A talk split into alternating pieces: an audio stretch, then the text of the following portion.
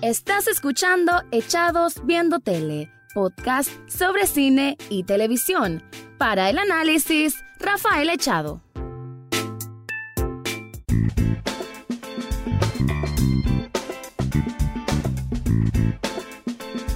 Bienvenidos a un nuevo episodio de Echados Viendo Tele, el programa donde siempre hacemos crítica, comentario, análisis del mundo del cine y de la televisión, prácticamente casi siempre la televisión, pero cuando es de cine me gusta hacerlo con buenas películas. Y qué bueno que este 2019 ha tenido sus buenas representaciones. Por ahí hay algunas películas que todavía me falta hablar, que son muy, muy importantes recomendarlas, pero aquí me pongo un poco al día con una de las películas que quizás muchos esperaban este año. Me refiero a The Irishman, el irlandés, la película de Martin Scorsese que, hay que decirlo, previamente al estreno de esta película, Martin Scorsese estuvo en la boca de muchos por el gran pleito que tuvo con Marvel, con estar diciendo que, que eso no es cine, que no es cine de verdad, que más bien es como ir a un parque de diversiones más que la esencia del cine. Y bueno, todo esto como que dio cierto morbo a ver por qué están hablando tanto Martin Scorsese y a ver qué tal estaba esta película.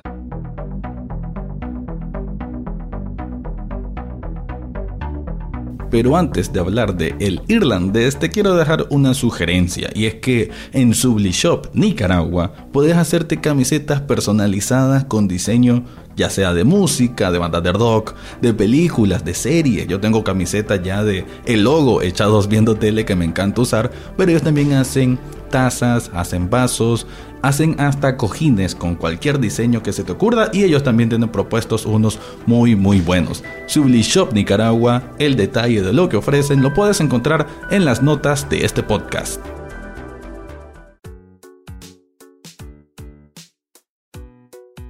Tengo de especial invitado aquí a Joel Sánchez. Nuevamente, Joel, ya habíamos hablado para eh, Once Upon a Time, Once in, Upon Hollywood. a Time in Hollywood de Tarantino. que solo hablamos de películas de nivel aquí.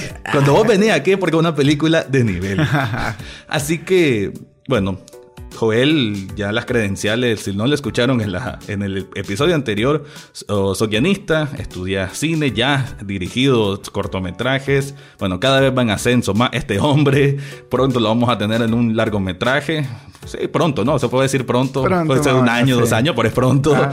Y eh, él tiene muy buena eh, criterio para hacer una opinión de este tipo de cine, del cine que sí quiere decir algo, el cine que sí quiere estar en la palestra de lo que se le conoce como el arte, no como las películas de Marvel que son meramente entretenimiento.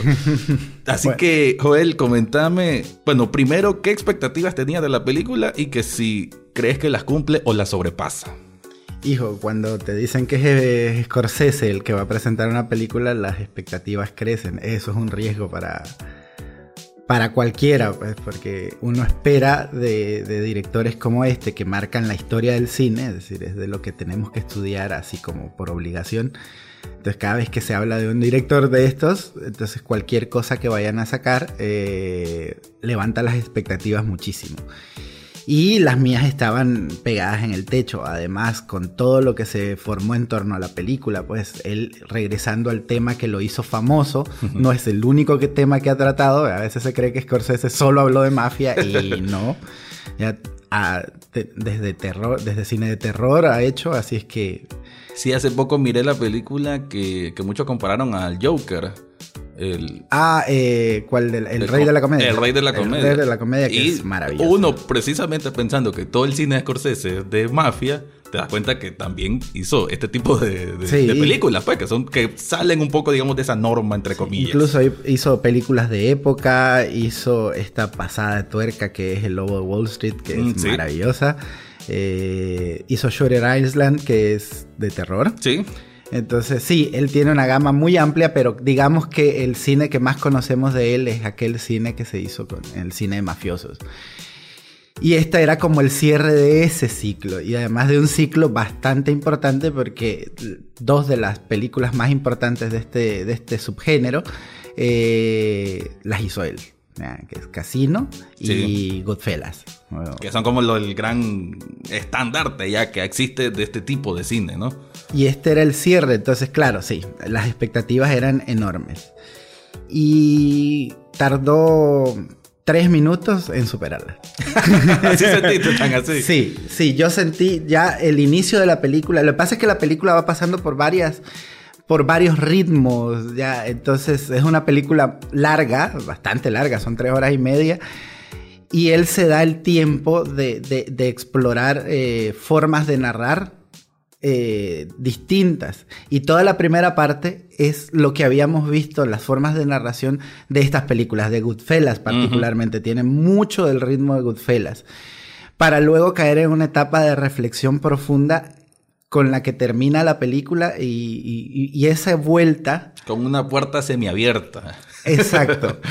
Eh, esa, ese jugar con los ritmos y entrar en una reflexión muchísimo más profunda sobre lo que es el envejecer y esa forma tan dura, pues, me parece muy dura de, de plantear, a mí me pareció una genialidad. Y a mí la película realmente me parece un muy buen cierre para él en este tipo de cines. Yo creo que él va a seguir haciendo, ya está grande, pero creo que va a seguir haciendo. Y sus pupilos también. Estamos hablando aquí de los grandes, que bueno, grandes, grandes, grandes actores que no solo han hecho ese tipo de películas, pero sí, pues se dieron a conocer por este tipo de cine. Hablamos de Robert De Niro que también produjo la película junto a Scorsese. Produjo, sí. Desde 2007 la venían planteando. Tengo de hecho, De Niro fue, el que le presentó el libro. Le presentó el libro y dijo, mira, esto deberíamos de hacer.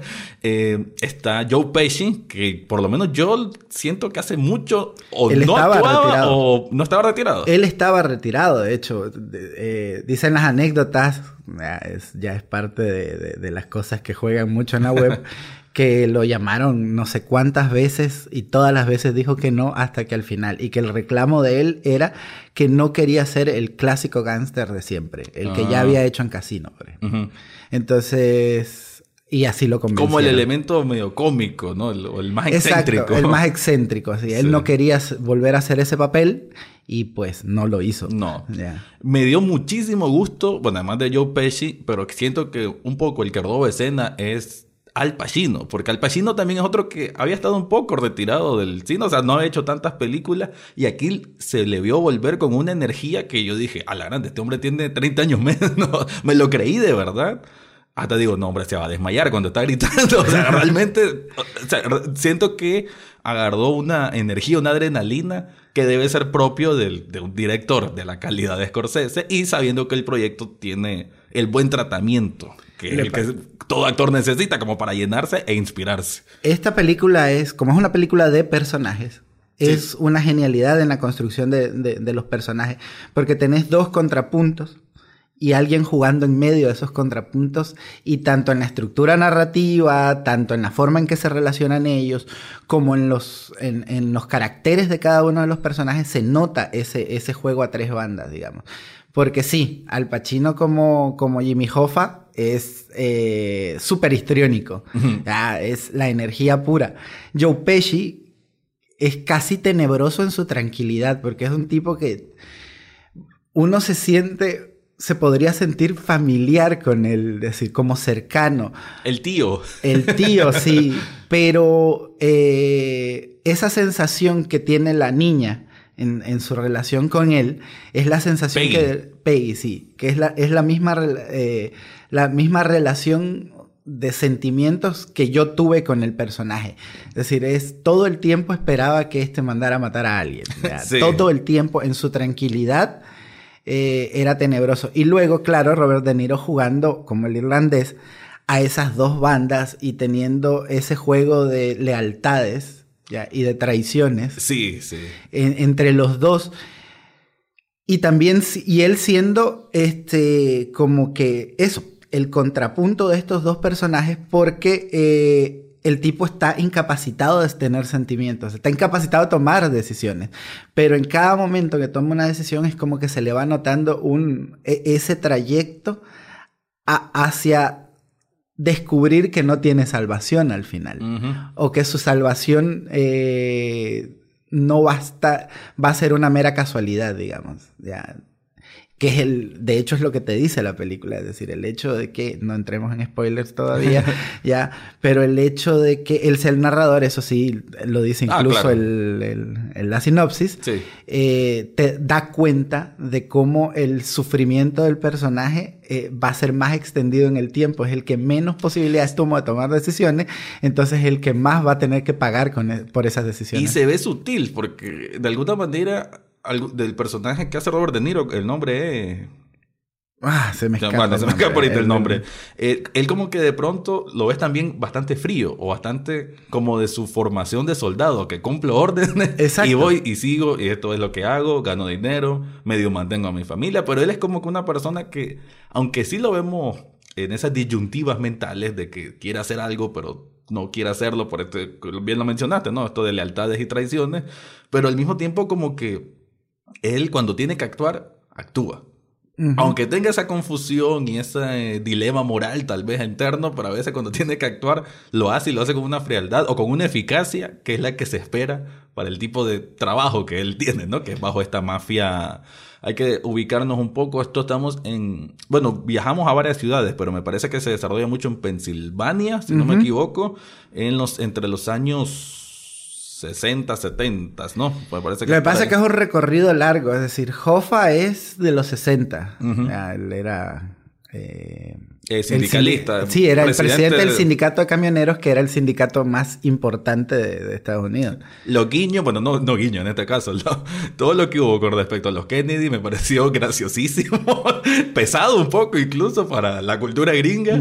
y, bueno, menciones a Cuba y a Castro incluso. No, no lo esperaba en la película y fue interesante. Claro, pero fue, sí, es mucho de contexto y es el contexto histórico en el, que se, en el que se mueve la película. Pero la película recorre, sí, eso, finales de los 50 hasta, bueno, casi nuestra época. Pues. Sí, con 2000 algo por ahí. Sí, que, es cuando muere el personaje.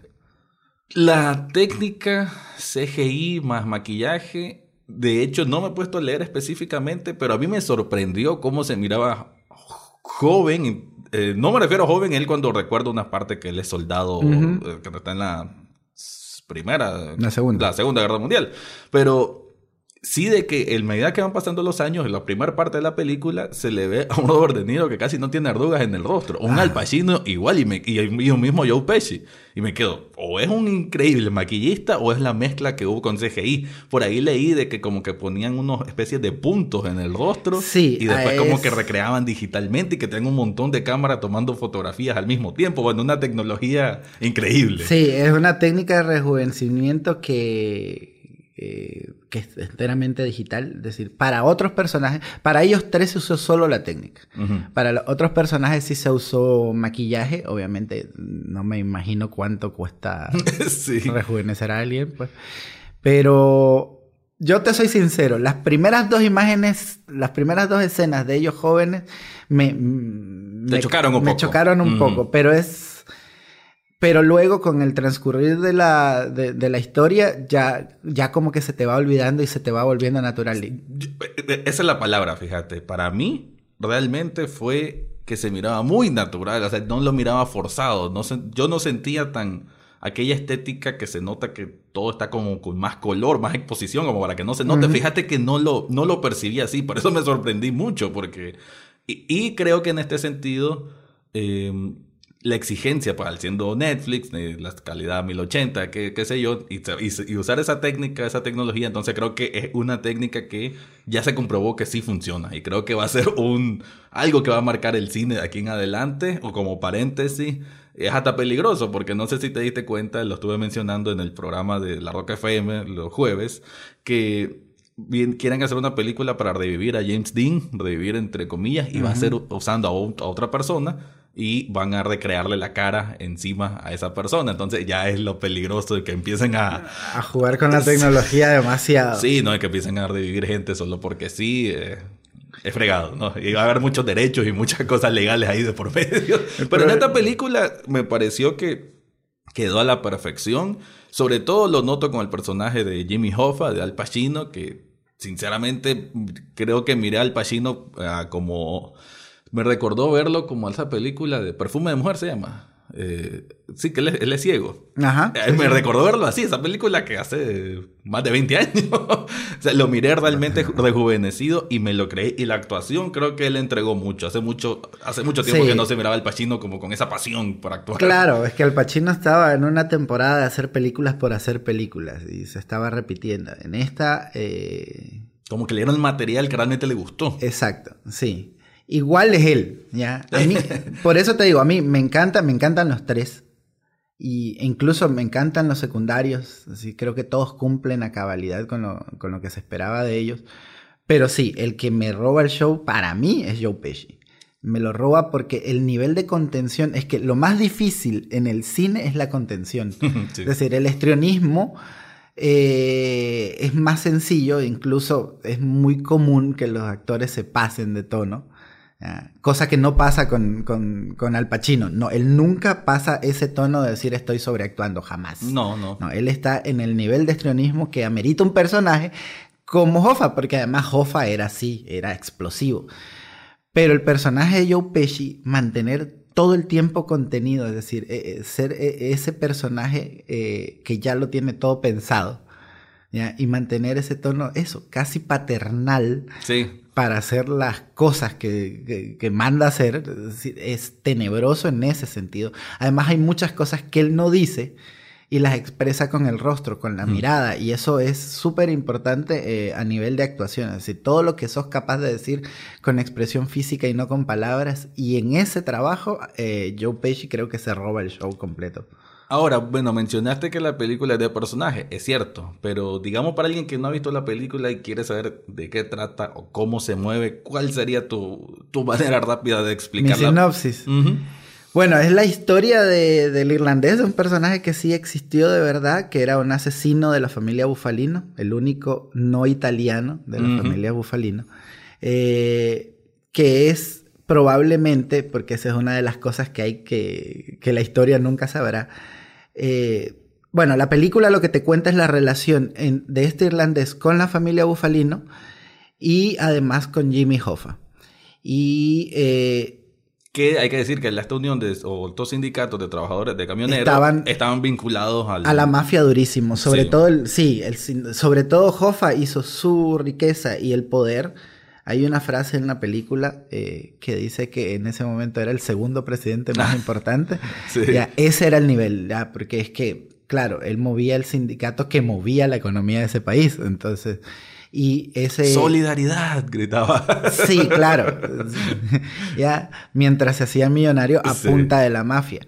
Entonces, la película lo que te va narrando es básicamente el recorrido de este hombre, del irlandés, eh, en medio de estas dos fuerzas, ya, con lealtades hacia los dos, además lealtades sentimentales, es decir, de verdad los Sí, apegos, apegos emocionales reales. Ajá. Eh, hasta el momento en que tiene que tomar una decisión de con cuál de los dos se va a quedar. Y, el, y los últimos días de... Bueno, él es un narrador ya estando en etapa bastante de edad muy avanzada, como haciendo narración de todo lo que vivió, ¿no? Cuando mencionabas de ritmo, es cierto, ¿no? La película se mueve pasado, presente, otro tiempo, pasado, presente, otro tiempo. Tiene ese ritmo que, va cambiando. De hecho, se van interpolando. De pronto. Sí, de las narraciones. llega eventualmente al, como es casi el inicio de la película, que es un viaje que está haciendo por Detroit. Bueno, va un, un viaje en vehículo que va el personaje de De Niro con Joe Pesci, con las esposas de ambos. Y eventualmente la película llega a ese punto, como al punto de las dos horas y media, quizás. Sí. Y quería hablar de lo de los tiempos para alguien que dice, ah, la grande, tres horas y media. Para mí se me hizo una película que entretiene tanto o lo es suficientemente, o sea, que el nivel casi nunca baja o, o como que eh, la manera en que viene contando la historia, el tratamiento que se le da a la narrativa es lo suficientemente atractivo para que no se sienta pesado. Porque hubo un momento que por una situación tuve que medio pararla y dije, ah, la falta una hora. Pero cuando ya me puse a ver esa hora, o sea, siento que pasó en 15 minutos. Porque la película como que te invita a, que, te interese más lo que van a hacer cada uno de ellos. Y cuando de pronto no salen mucho en escena, ya te preguntas dónde está el otro. y ese tipo de cosas, esa dinámica que creo que funciona muy bien y que además de la química que hay entre tanto los personajes principales como algunos secundarios, da ese elemento de de que que querés llegar al final de la meta. Difícilmente creo que la película se hace pesada. ¿Cómo pensás vos? Pues la verdad es que yo no la sentí. Es decir, son y tres horas y media normalmente se sienten. Además, vivimos en una época en donde no estamos acostumbrados. Aunque claro, Marvel ya está haciendo películas muy largas. Sí. Pero que esa sí cansa. no, sí, ya hay una sobresaturación de imagen. Esta es una película reflexiva y es una película que necesita llegar a una reflexión que es más allá de, o sea, es más allá de la ya del cine de mafia, sino que es una, una reflexión que el autor se está haciendo sobre la vida en general. Y para llegar a esa reflexión, tenés que contar todos los detalles ya que van formando ese trayecto que se llama vida. Se corría mucho riesgo con estos idas y venidas de, eh, temporales porque podrías volver muy confuso el, guion. ¿ya? Y sin embargo, no. La película logra estructurarse de tal manera de que cada etapa de la vida eh, es reconocible y que nunca se te vuelve confusa la narración. Nunca confundes un tiempo con otro. Eso está muy bien hecho, ese es trabajo Y ese trabajo también, yo insisto en ese trabajo del del envejecimiento es, ayuda, un detalle increíble. Claro, porque hay como cinco tiempos prácticamente, cuidado más. Y lo ves poco a poco que van ahí. Ah, mira, ya tiene un poquito de cana. A sea, le vas viendo eso. Entonces, y como cinco tiempos y actores que, bueno, ya en el tiempo actual está bastante viejo. o sea que el trabajo es bastante lo que hicieron. Joe Pesci, bueno, también tiene la cara ya muy ardugada. Bueno, es que todos ya son personas muy mayores. Por cierto que les recomiendo, hay una, en, los que la vean en Netflix, eh, después de la película hay una conversación entre los cuatro. Ah. Justo después, es decir, termina la película y no sé qué, y ahí a mí se me encendió por casualidad, no sabía. Ah, como un clip o algo así. Pero sí, dura 15 minutos y es ah. Joe Pesci, Robert De Niro, Al Pacino y Martin Scorsese hablando sobre la película. Las cuatro eminencias. Es a otro nivel, es decir, ya, además sentados tomando whisky. Entonces, como, ya. en la película, ¿crees vos que llegue a ser de las queridas por, las por lo ceremonias de premios y todo esto? ¿Crees que tiene el material para hacerlo? ¿O con esto de que Martín Scorsese se ha venido peleando con Marvel y este tipo de cosas, crees que le pese? Hijo, yo a la academia, lo que pasa es que yo a la academia ya no le tengo nada de confianza. Yo empecé a perderle la confianza cuando ganó Titanic y a partir de ahí eh, todo ha sido hacia abajo. A veces. Que ha venido unos años que otros. Uno que otro hacen cosas buenas, pero después te premian de Green Book y no tenés ni idea qué pasó ahí. Eh, y a, y a Scorsese, impresionante. El, Scorsese solo tiene un Oscar como director, que no se nos olvide, por, ya, por Los Infiltrados. Eh, que no es, o sea, buena película, pero no es la mejor, de, su historia. sí. Él pudo haber ganado varios. Sí, sí. Eh, bueno, también existe eso, ¿no? Que es la academia, el premio de redención de que nosotros... Sí, pero creo que a él lo redimieron ahí. Ahora, eh, si en un mundo justo, en el que no habitamos, probablemente tendría que ser la película de, del... Es la película del año, pues, pero los premios tendrían que... Yo todavía no llego ahí. No, para mí no es la película del año. ¿Cuál es tu película? Sigo con Once Upon. Once Upon a Time. Sí, Joker ah, estuvo cerca para mí de, de bancarla, pero todavía no. Y esperaba más que eventualmente tal vez grabamos un podcast de la película coreana Parasite. Parasite, que muchos la ponen como la mejor del año, tampoco me llega ahí, pero sí me mantengo con, con Tarantino. No, para mí es... Y eso va un poco en contra de mis principios porque Tarantino es eh, mi referencia, no es el tipo de cine que quiero hacer, pero... O sea, no, no, no porque no quiera hacerlo, sino porque quiero explorar otras cosas, pero Tarantino es el punto de partida y sin embargo sí creo que por una cabeza eh, Scorsese... Porque es un trabajo mucho más complejo en, temas, es decir, lograr plantear una discusión sobre eso, sobre el paso del tiempo. Y fíjate que las dos películas son reflexiones sobre eso, es decir, de alguna forma esos dos directores y Almodóvar después... Ah, me falta ver esa. Tenés que ver Dolor, y Gloria. eso recuperó mi amor por Almodóvar porque lo había perdido. Eh, son películas reflexivas, son películas sobre eso, sobre el paso del tiempo cada quien la construye a su manera, cada quien eh, escoge un, lugar desde donde partir. Eh. Cada quien mira su otoño a, su manera. Cada quien mira, sí, exacto, y desde sus amores, pues siendo fieles a sus, a sus narrativas, pues es decir, Scorsese elige aquel cine que lo hizo famoso para contar su, su, reflexión sobre ahora que es, está en el crepúsculo de su, de su vida. Que por cierto, eso es lo que mejor define la película, ese crepuscular. ok, sí, muy buena definición. Es una película crepuscular que entonces yo sí creo que por, por, la dimensión de, del proyecto y por los riesgos que toma, eh, yo sí creo que es, no sé si mejor, pero es más premiable al menos la de Scorsese que la de Tarantino. Igual, si yo tuviera, si me dijeran, elige, me quedo con las dos, no, no, no, no voy a hacer nunca una Ninguna decisión salomónica. Exacto, y, y, no, y Scorsese no mata a Tarantino, ni, ni, viceversa, ¿no? Mira, yo la película sí me gustó, sin embargo, lo que, digamos, le puedo criticar, o por lo menos no siento tanta conexión, o la dejo un poquito menos a lo que es Once Upon, eh, es precisamente en la parte de, dirección o en el estilo de, de filmación, incluso, que no se me hizo sorprendente. Digamos, se me hizo bastante normal, si se le puede decir. No hubo para mí una decisión de tiro de cámara especial ni nada de ese estilo. Que a veces creo que necesito ese plus para darle una película como. Lo que pasa es que Scorsese es. A ver, Scorsese es sutil.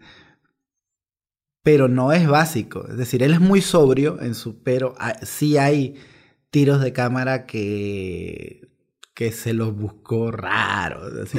ya que él toma, en todas sus películas él toma decisiones de, tiros de cámara bastante especiales para remarcar determinadas cosas, pero están, son súper puntuales. El, eh, por cierto, el fotógrafo es mexicano. Ah, el director de fotografía es Rodrigo Prieto. Ya ganó el Oscar, ya trabajó con él.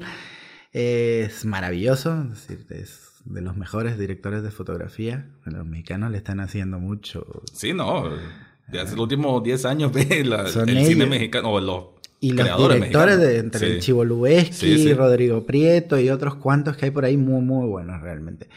Entonces, él es mucho más sobrio. Sí, esa creo que es la palabra exacta, es más sobrio, ¿no? Tarantino es mucho más... mucha estética. sí. Claro, pero en esta película lo que pasa es que como de todos modos hay los márgenes de, sobre todo en la primera parte donde la, la, violencia para ir construyendo el personaje y para ir construyendo la, el inicio de la vida de estos personajes, entonces era necesaria, tenías dos opciones, o, creabas una violencia estética y buscabas más el lado de Tarantino, o buscabas un alejamiento de eso. Y yo creo que en ese sentido la decisión de fotografía eh, juega muy a favor de lo que te están contando. No es un personaje que disfrute lo que está haciendo. Ya es un personaje que solo lo hace. Sí. Y entonces, en ese sentido, alejar la cámara un poco, buscar otros ángulos. Entonces, yo creo que sí, es porque muy las ejecuciones por lo general son, son así, son como de lejos. Exacto. Entonces, incluso la decisión de, o sea, la decisión final con Jimmy Hoffa y no sé qué, no tienen, es desangelada completamente, tomando en cuenta la relación que ellos tenían, uno esperaría que tomaran una decisión mucho más dramática en cuanto a fotografía, en cuanto a narración, y sin embargo no. E incluso hasta con pista musical, que para otros momentos ocupan, en ese momento es... Toda esa secuencia, que es impresionante, además cómo van construyendo la tensión, porque además, el pasa es que Claro, incluso en la misma película lo dicen, ya ahora ya nadie sabe quién es Jimmy Hoffa. Pero está en la historia lo que pasó con él, pues que no se encuentra el cuerpo, nadie sabe qué pasó con él realmente, entonces no sé qué. Toda esa estructura que te lleva a ese momento definitorio está trabajado así, sin, está sin, sin banda sonora, ya a otro ritmo completo, es decir, es como la es un tercer ritmo distinto de, de lo que iba viniendo en la película. Eh, y, me parece genial las decisiones que se tomaron. Incluso es más clara, si te diste cuenta, eh, que el resto de la película. La película es, la película es generalmente oscura, pero esa parte tiene más luz. Se trabaja como más eh, iluminado. para, como para que no te perdas ningún detalle de lo que. No solo de lo que va a pasar, sino de lo que significa en la vida del personaje esa decisión que no la toma él además. Sí, sí, se siente como doblegado y que tiene que cumplir. Exacto. Que todavía a mí me creó confusión porque yo apostaba, ah, no lo va a hacer. Lo va a salvar. Entonces, como, y ese juego sorpresa, ese twist, eh, que está muy bien logrado, es cierto, y la secuencia, como decís vos también, te invita incluso a pensar, ah, yo, yo, yo en cualquier momento lo salva. Realmente a mí me sorprendió. Y- Claro. Y, ese tratamiento, es cierto, como con esa frialdad, eso sobrio, de cómo lo ejecuta como cualquier animal y cómo se va de lo más tranquilo, o, aparentemente así, eh, es genial, ¿no? Porque como decimos, también construye un poco estas etapas, estas temporadas de este personaje, de, lo que fue definiendo y lo que va a llegar a ser su, su resolución, su soledad, su entre remordimiento, pero su lealtad hasta después de la muerte. Sí, ya. Y un castigo que era el inesperado, porque todos recibieron su castigo antes de tiempo, digamos, ya. Queda- fueron quedando en el camino. Menciona aparte eso, es decir, lo que pasa es que sería spoiler. Pero la forma en que te ponen los obituarios eh, te va llevando. El castigo de él no es ese. No. Ya, el castigo de él es contar la historia. Es, tener, es llegar al punto de ser el único que puede contar esa historia. Bueno, para concluir entonces, The Irishman es una película que entretiene. No le tengan miedo a las tres horas y media porque se les va a pasar rápido. Ahora, si están esperando como una película puro, puro gángster, pura mafia, pura matancina, no es tan así, no es lo que intenta contar, como está explicando aquí Joel, eh, como que es más, respe- no es respetuosa, sino como que depende de cada personaje, así es como se ve la violencia, como decimos el mismo Joe Pesci genera este como como este personaje medio tenebroso porque lo- siempre lo ves calmado, pocas veces, pocas veces lo ves exaltado, sin embargo es una, una persona que te ejecutaba con solo hacer esto, o sea, mandaba a alguien y, ya estabas listo. Eh, Robert De Niro, el personaje que él hace, es una persona que aunque sí es un matón, no puede decirse que específicamente disfruta hacerlo, es como un trabajo más para él, es como que bueno, me llamaron para hacer esto. Y el personaje Al Pacino que también es, es astuto, a veces parece ser buena cosa, pero también tiene sus intenciones ocultas. Entonces hay muchas capas, ¿no? Dentro de todos estos personajes y la película se mueve en eso. Porque por ahí eh, unas críticas leí de que ah, la película se hizo larga y fue más bla bla bla que acción. Bueno, es- si, si- si se le puede ver de una manera, sí, la película es mucho Pasa más de diálogo, es mucho más de los personajes. Tiene un montón de diálogos, pero pasa un montón de cosas en la película. Es que no dejan de pasar cosas Sí. en la película. Entonces, incluso en los momentos más reflexivos hay tres o cuatro capas de subtexto que, que es lo que está Eh, hay mucho también contenido político en una parte que es muy, muy, para mí se me hizo divertida. Bueno, la película también se hace divertida en parte, por lo menos me, me pasé un Sí. par de, o sea, humor negro, obviamente, Mm. humor violento, pero eh, se me hizo cómico, sobre todo con el personaje de Jimmy Hoffa, con sus exabruptos que, que dice contra los Kennedy, Bueno, me- me- sobre todo con el hermano, con, con Bobby. Con, Con Bobby, sí. sí. es, es- es- es muy interesante y creo que combina bien, ¿no? No es un es una, una película que exactamente invita a la, a la reflexión desde los mismos personajes, ves muchas etapas y sí, en conclusión es una película que no es aquella cuestión de, eh, de pleito de gángster. Es que quiero dejar esto específico porque tal vez gente que espera verla y, y piensa que va a haber qué sé yo, un montón de personas con, con estas gabardinas y con rifles matándose. No, no es eso. Carros persiguiendo. Sí, no, ajá, exacto, no hay persecuciones. Eh, La, la acción se mueve desde otro punto quizás más, más, Más realista o lo que significa realmente, obvia- obviamente, acabar con la vida de una persona o estar metido en un mundo de mafia, ¿no? Desde un punto cómo te va calando eso en la personalidad y por dentro, aunque sea de manera sutil, aunque veas estos hombres rudos, con caras duras, pero también obviamente tienen su sensibilidad y eso se va tocando a medida que van pasando los años, sobre todo, y eh, pertenecer a un mundo en que en cualquier momento te pueden atrapar y que la cárcel viene siendo como una segunda casa también. Así que bueno, gracias Joel. Eh, y para la gente que nos escucha, sepan que vamos a seguir haciendo estas conversaciones. Creo que la próxima, no tal vez el próximo podcast, pero sí una película que quiero hablar es Parasite, una película que ahí sí que la estética es increíble, o sea, es otro tipo obviamente de cine, pero este es un director que, que juega mucho, ¿no? Con, con los planos y ese tipo de cosas, porque forman parte también del lenguaje de lo que quiere contar en la película. Sin embargo, creo que igual Scorsese eh, como director y, el, y la persona que se me escapa el nombre que hizo el guion de esta película, todo converge muy bien y las actuaciones levantan, bueno, casi que para mí son el soporte de la película, este trío de hombres que por muchos años lo hemos visto en películas, que sus películas van a ser siempre clásicas. Me gustó este especie, eh, especie de guiño que hicieron Calpachino, el personaje Jimmy Hoffa dice, Tony, que todos los italianos se llaman Tony. Eso sí fue de viaje un guiño. Y de hecho, bueno, en la película hay varias autorreferencias de Scorsese a sus propias películas. Entonces, también, es que es un cierre para él en, en, en, Coincidieron muchos, directores entonces este año en, hacer esto. Sí, es que se nos están volviendo viendo nuestras referencias. sí. Bueno, muchas gracias Joel. Entonces con esto cerramos este episodio de Echados Viendo Tele sobre la película The Irishman. Eso fue todo por hoy en Echados Viendo Tele. Recordad seguirnos en Facebook, Twitter e Instagram. Además, podés estar al tanto de cada episodio en Spotify, iTunes, Google Podcast o hasta en YouTube. Gracias por escuchar y será hasta la próxima semana.